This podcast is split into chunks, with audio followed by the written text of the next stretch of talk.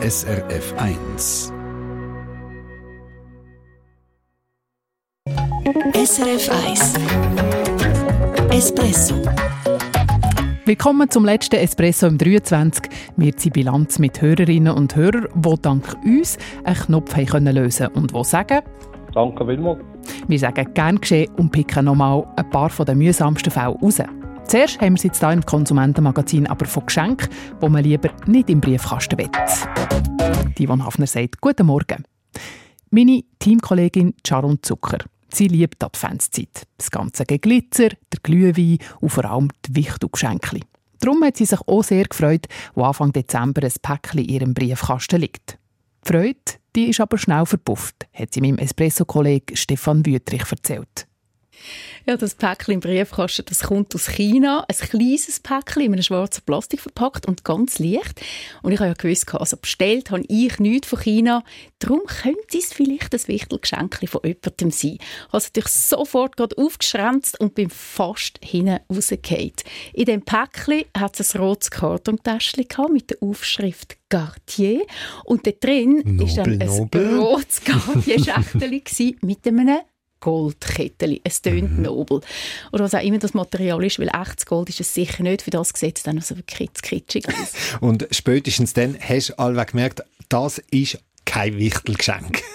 so habe ich dann wirklich gemerkt, weil so etwas wird mir nie irgendjemand schenken, der mich kennt. Ob das jetzt echt ist oder nicht echt. Also, wer ist denn der Absender vom Päckchen? Du hast gesagt, es kommt aus China. Genau, der Absender heißt Li Yanling aus Chongqing in China. Ich habe das extra nachgeschaut, wie man das ausspricht. Wer oder was das genau ist, habe ich nicht herausgefunden, aber äh, ich bin offenbar nicht die Einzige, die ein Päckchen von dem Absender bekommen hat. Wenn man den Namen von dem Mann oder von dieser Frau googelt, dann findet man verschiedene Leute von Frankreich über Australien bis in die USA mit der gleichen Erfahrung. Sie haben auch ein Päckchen mit Schmuck bekommen, wo sie nie bestellt haben. Ich habe dann ehrlich gesagt gerade ein bisschen Schiss bekommen, dass mich jetzt jemand übers Ohr hauen und mir möglicherweise eine riesige Rechnung schickt. Mhm. Könnte durchaus sein, muss man aber jetzt in so einem Fall nicht. Wir haben äh, nämlich auch schon über das berichtet. Letztes Jahr, das ist eine Masche und die nennt sich Brushing. Richtig, da wäre ich jetzt auch nicht gerade sofort drauf gekommen, muss ich ehrlich sagen. Aber Mhm. ich habe bei uns im Team ja dann nachgefragt, was das mit dem unbestellten Päckchen soll. Und jemand ist dann eben mit dem gekommen, das sage ich doch sicher Brushing. Mhm. Und bei diesem Brushing, da missbrauchen eben Betrüger Kundendaten, also Namen und Adressen, so wie jetzt eben bei dir. Sie verschicken dann an die Adresse irgendwelche Produkte. Bei dir ist es jetzt so eine Kitschkette andere haben schon Bettwäsche bekommen, Kleider oder Hundespielzeug, was auch immer. Und das dann eben vielmal ohne, dass eine Rechnung dabei ist. Ich habe nämlich auch keine Rechnung bekommen, weil beim Brushing geht es ja um etwas anderes, habe ich mittlerweile herausgefunden. Die Betrüger Meistens ist das ein unseriöser Online-Shop. Der verschickt dann Fake-Bestellungen an echte Menschen. Und wenn dann das ankommt, das Produkt oder was auch immer das dann ist, dann zählt das als erfolgreiche Bestellung. Und Betrüger können dann eine Bewertung dazu schreiben. Je mehr gute und leider auch falsche Bewertungen, desto mehr Leute kaufen dann möglicherweise das Produkt. Also ist ein bisschen absurd das Ganze, aber eben, äh, dass du das Zeug überkommst, das hat einzig und allein Sinn und Zweck, um potenzielle Kundinnen und Kunden anzulocken, eben mit so Fake-Bewertungen. Du hast jetzt gesagt, es gibt vor allem bei unseriösen Online-Shops, jetzt eben wie in dem Fall aus China, aber auch zum Beispiel von Amazon kommen immer wieder Leute einfach Päckchen über, aber dort dann mit Rechnung. Ja, das ist wirklich so. Von so einem Fall haben wir es bei uns im Espresso auch schon gehabt. Und auch das Nationale Zentrum für Cybersicherheit hat einen ähnlichen Fall auf ihrer Webseite. Das Prinzip ist aber das Gleiche. Auch da geht es um falsche Bewertungen. Aber für den Empfänger wird es natürlich ein bisschen komplizierter mit der Rechnung für etwas, das man nicht bestellt hat. In so einem Fall soll man sich direkt an Amazon wenden oder eben an den Shop, wo einem das Päckchen geschickt hat. Am besten mit einem eingeschriebenen Brief, dass man nichts bestellt habe. Aber eben bei dir ist es jetzt es halt so ein obskurer Shop irgendwo in China gewesen und eine Rechnung ist keine dabei gewesen. Und das Gute in dem Fall ist eben, dann muss man als Empfänger gar nichts machen. Das ist aber grundsätzlich bei allen Waren so, die man überkommt, aber nicht bestellt hat. Man muss bei unbestellter Ware auch keine Rechnung zahlen, wenn eine dabei ist. Die Stiftung für Konsumentenschutz schreibt auf ihrer Webseite dazu, der Empfänger ist nicht verpflichtet, die Ware zurückzusenden oder aufzubewahren. Folglich dürfen Sie die Sache behalten, gebrauchen oder wegwerfen. Und was machst du jetzt mit dem Kettchen? Ich schenke es dir. Nein, danke. Behalten, gebrauchen oder wegwerfen. Bin gespannt, was der Stefan Wüttrich mit dem falschen Klunker macht. Ja, wir haben es vorher gehört, das Goldkettchen war kein Geschenk, sondern Brushing. Was das genau ist und was man mit so umbestelltem Zeug so machen oder darf machen, wir haben es euch nochmal zum Nachlesen zusammengestellt. srfch-espresso. Das Konsumentenmagazin ist das da auf dem 1, 16 ab 8 haben. Und ja, es geht am Jahresende zu. Und wenn wir so aufs Espresso-Jahr zurückschauen, gibt es Geschichten, die vielleicht euch, aber auch uns noch sehr plastisch in Erinnerung sind, weil sie so verrückt und teilweise absurd sind, dass man sie fast nicht haben glauben ein völlig abstruses Beispiel ist ein Kunde, der die SBB in ihrem System als verstorben eingetragen hat und nicht nur einmal. Martina Schneider aus dem Espresso-Team schaut nochmal zurück, zusammen mit burli munteren Hörerinnen und Hörern. Totgesagte leben länger. Das ist der Fall von Eugen Kiener aus dem Kanton Solothurn. Plötzlich ist bei ihm sein Swisspass-Konto gesperrt. Gemerkt hat er es, weil er kein Billett mehr hat können lösen auf der App. Gut, kann mal passieren, hat er gedacht. Beim Kundendienst hat man es ihm wieder freigeschaltet. Exakt einen Monat später genau das Gleiche wieder. Beim Kundendienst heisst es darauf aber, er mache vielleicht irgendetwas falsch. Aber man tagt das Konto jetzt wieder freischalten und wieder auf den Tag genau einen Monat später dasselbe in Grün und jetzt hat es Eugen Kiener den Hut gelupft und er hat einem Kollegen angerufen, der bei der SBB arbeitet. Und der ist schauen, was denn da los ist bei seinem Swisspass-Konto und sieht... Er sei dort eingetragen als verstorben. Tot. Ja, nein. Beim Kundendienst heisst es darauf aber, also es tut ihnen leid, dass das passiert sei. Aber jetzt bleibe sein Konto aktiv. Ja, kannst denken, auf den Tag einen Monat später wieder verstorben. Und wo er dann beim Kundendienst reklamiert, mit einem Puls von 180, weil es ihm den letzten Nerv ausreißt, heisst es dort, das Problem können wir nicht lösen. Ich muss mich jetzt all Monat äh, muss ich mich melden, damit mein Konto entsperrt werde, weil sie können das Verstorben nicht rausnehmen. Ja, ganz sicher.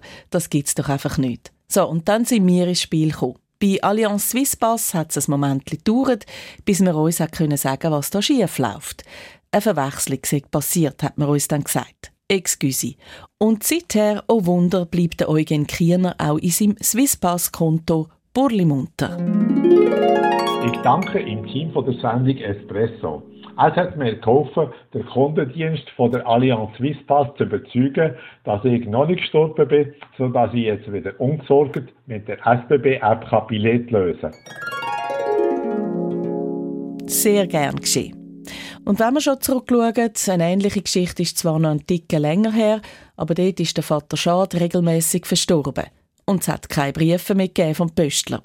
Nach einem Zeitli hat die Familie Schadamix gemerkt, wenn sich Leute, auch Lieferanten von ihrem Pferdehof, per Mail oder Telefon erkundigt haben, was dann los sei, es kämen alle Briefe zurück. Die Familie Schad hat beim ersten Mal bei der Post angerufen, um zu fragen, was das soll. Antwort, ups, im System sagt der Vater Schad als tot hinterlegt. Excuse, ein Fehler. Und dann ist es wieder passiert und nochmal und nochmal. Über anderthalb Jahre hat die Post den Vater Schad im Ganzen viermal sterben lassen, bis wir vom Espresso uns eingemischt haben. Und dann endlich ist der Knopf gelöst worden. Und zwar nachhaltig. Die Cornelia Schad hat uns eine Sprachnachricht geschickt. Liebes Espresso-Team, ich möchte mal Danke sagen. Dank euch bekommen wir unsere Post wieder sehr zuverlässig. Danke viel, viel mal und schöne Weihnachtszeit. Haben wir noch so gern gemacht. Nochmal eine kuriose Geschichte haben wir fast nicht können glauben. Die vom Gerald Rebsamen. Er lebt im Kanton Zürich und hat einen Mitsubishi geholt. Nummernschild ZH und ein paar Zahlen. Stinknormal, wie man es kennt. So. Jetzt kommt er aber regelmäßig Bussen über und zwar von der Polizei zu Genf. Und die Bussen lauten aufs genau gleiche Nummernschild wie seins. Nur, weder er noch sein Auto sind je im Kanton Genf gewesen. Und er findet den kleinen, aber feinen Unterschied selber heraus. Sein Schild hat einen weißen Hintergrund, es gibt aber nochmal das Tupf genau gleiche, aber mit einem braunen Hintergrund. Und das gehört zu einem Anhänger vom Sattelschlepper. Ja, bravo. In den letzten paar Jahren hat er an die zehn Bussen bekommen und jedes Mal wieder auf Genf geschrieben. Kann doch nicht so schwer sein. Weil es ist ja relativ einfach, ein braunes Schild zu unterscheiden von einem weißen Schild. Könnte man meinen. In Genf hat man sich zwar jedes Mal entschuldigt und gesagt, es sei wegen einem Softwarefehler. Aber das Jahr, wo er schon drei Bussen in der Post hatte, ist ihm der Kragen geplatzt und er hat uns vom Espresso geschrieben. Könnt ihr da helfen? Sicher schon. Wir haben uns eingeschaltet und bei der Genfer Polizei ist daraufhin auf wundersame Weise an der richtigen Stelle eskaliert worden. Jedenfalls hat der Gerald Rebsamen jetzt doch schon länger kein Bus mehr bekommen. Liebes Espresso-Team, was uns über Jahre verfolgt hat, hat durch den gut recherchierten Beitrag ein glückliches Ende genommen. Ganz herzlichen Dank dem ganzen Espresso-Team. Erst vor kurzem haben wir noch ein liebes Danken bekommen von einem, der einen Wunsch erfüllt bekommen hat. Dank Ihnen, liebe Hörerinnen und Hörer. Um die Frage zu beantworten, wo dass man eigentlich seine ausländischen Münzen loswerden kann von diversen Ferienreisen, sind wir an den Flughafen Zürich gegangen. Dort kann man sämtliche Münzen, egal woher und ob sie noch gültig sind, in eins der Spendenherzen rühren für einen guten Zweck. Die Münzen und auch die Noten aussortieren tun pensionierte Swissair-Angestellte in freiwilliger Arbeit. So. Und der, der das Ganze ins Leben gerufen hat vor 25 Jahren, der Karl Lasner, der hat das Album mit Banknoten aus sämtlichen Ländern. Nur eine einzige hat ihm noch gefehlt. So eine Note fehlt mir noch von St. Helena. Also wenn irgendjemand eine Note hat aus einer Reise von St. Helena, dann würde man die noch fehlen in der Wurmbüchse. Ja. Und die Wurmbüchse ist jetzt tatsächlich vollständig, dank einer Espresso-Hörerin, die noch so eine Note die hat. Der Karl Lasner hat sich über diese Post gefreut. Danke vielmals, dass Sie uns das ermöglicht haben. Auf Wiederhören. Danke fürs Zuhören, sagen wir. Auf viele gespässige, absurde oder ärgerliche Geschichten von euch im neuen Jahr, wo wir hoffentlich auch wieder den Knopf lösen können und der einen Firma oder einem anderen Schlawiner auf die Finger klopfen Das ganze Espresso-Team sagt an dieser Stelle Merci an euch für die vielen Rückmeldungen, die wir durchs Jahr bekommen. Danke und alles Gute schon jetzt fürs 24. SRF 1 Espresso